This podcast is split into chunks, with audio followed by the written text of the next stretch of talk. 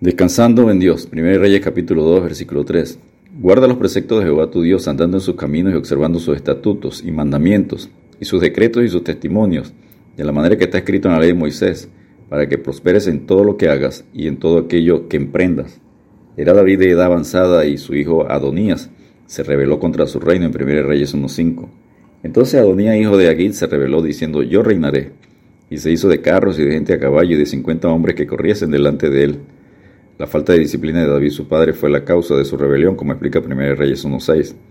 Y su padre nunca le había entristecido en todos sus días con decirle, ¿por qué haces así? Además, este era de muy hermoso parecer y había nacido después de Axalón.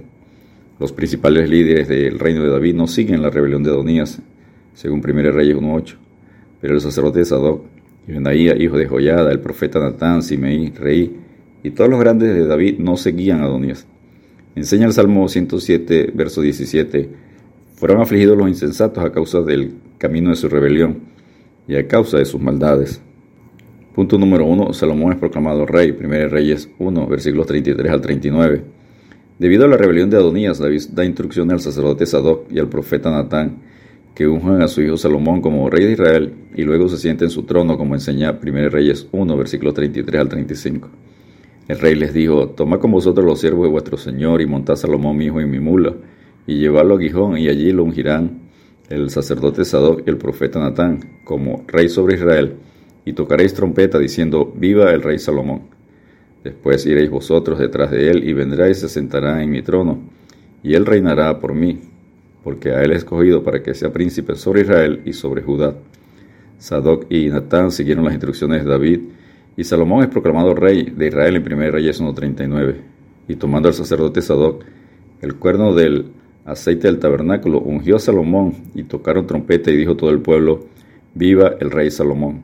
De esta manera se terminó la rebelión de Adonías e inicia el reinado de Salomón durante 40 años sobre Israel. Punto número 2. Salomón encargado de construir el templo de Dios. Primera Crónicas 28, versículos 6 al 29. Dios había prohibido a David construir el templo según 1 Crónicas 28.3. Mas Dios me dijo, tú no edificarás casa a mi nombre porque eres hombre de guerra y has derramado mucha sangre.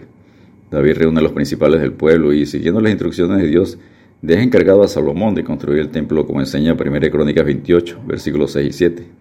Y me ha dicho, Salomón tu hijo, él edificará mi casa y mis atrios porque a este escogido por hijo y yo le seré a él por padre. Asimismo yo confirmaré su reino para siempre si él se esforzare a poner por obra mis mandamientos y mis decretos, como en este día. Luego David aconseja a Salomón en 1 Crónicas 28.9.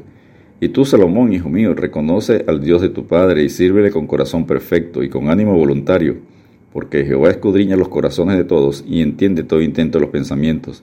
Si tú le buscares, lo hallarás, mas si lo dejares, él te desechará para siempre. En 1 Crónicas 28, 11 al 19, David entrega a Salomón los planos del templo, todo el oro requerido para la elaboración de los utensilios, y lo anima, según 1 Crónicas 28:20. Dijo además David a Salomón su hijo, Anímate y esfuérzate, y manos a la obra, no temas ni desmayes, porque Jehová Dios, mi Dios, estará contigo. Él no te dejará ni te desamparará hasta que acabes toda la obra para el servicio de la casa de Jehová.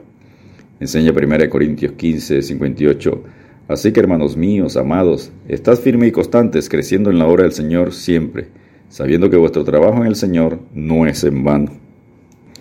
Punto número 3. El mejor consejo de un padre. Primera Reyes 2, versículos 1 al 4.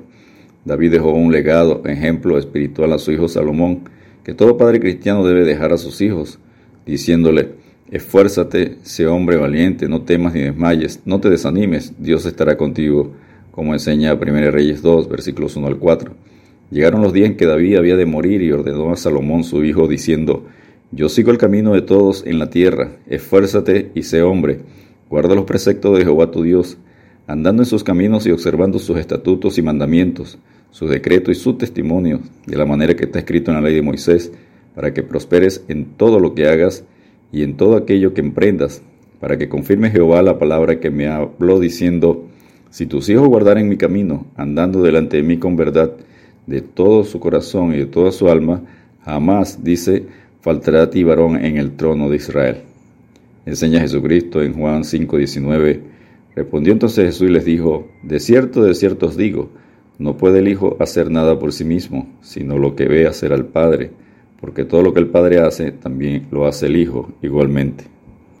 Descansemos en Dios recordando su promesa en Isaías 41:10, no temas porque yo estoy contigo, no desmaye porque yo soy tu Dios que te esfuerzo, siempre te ayudaré, siempre te sustentaré con la diestra de mi justicia.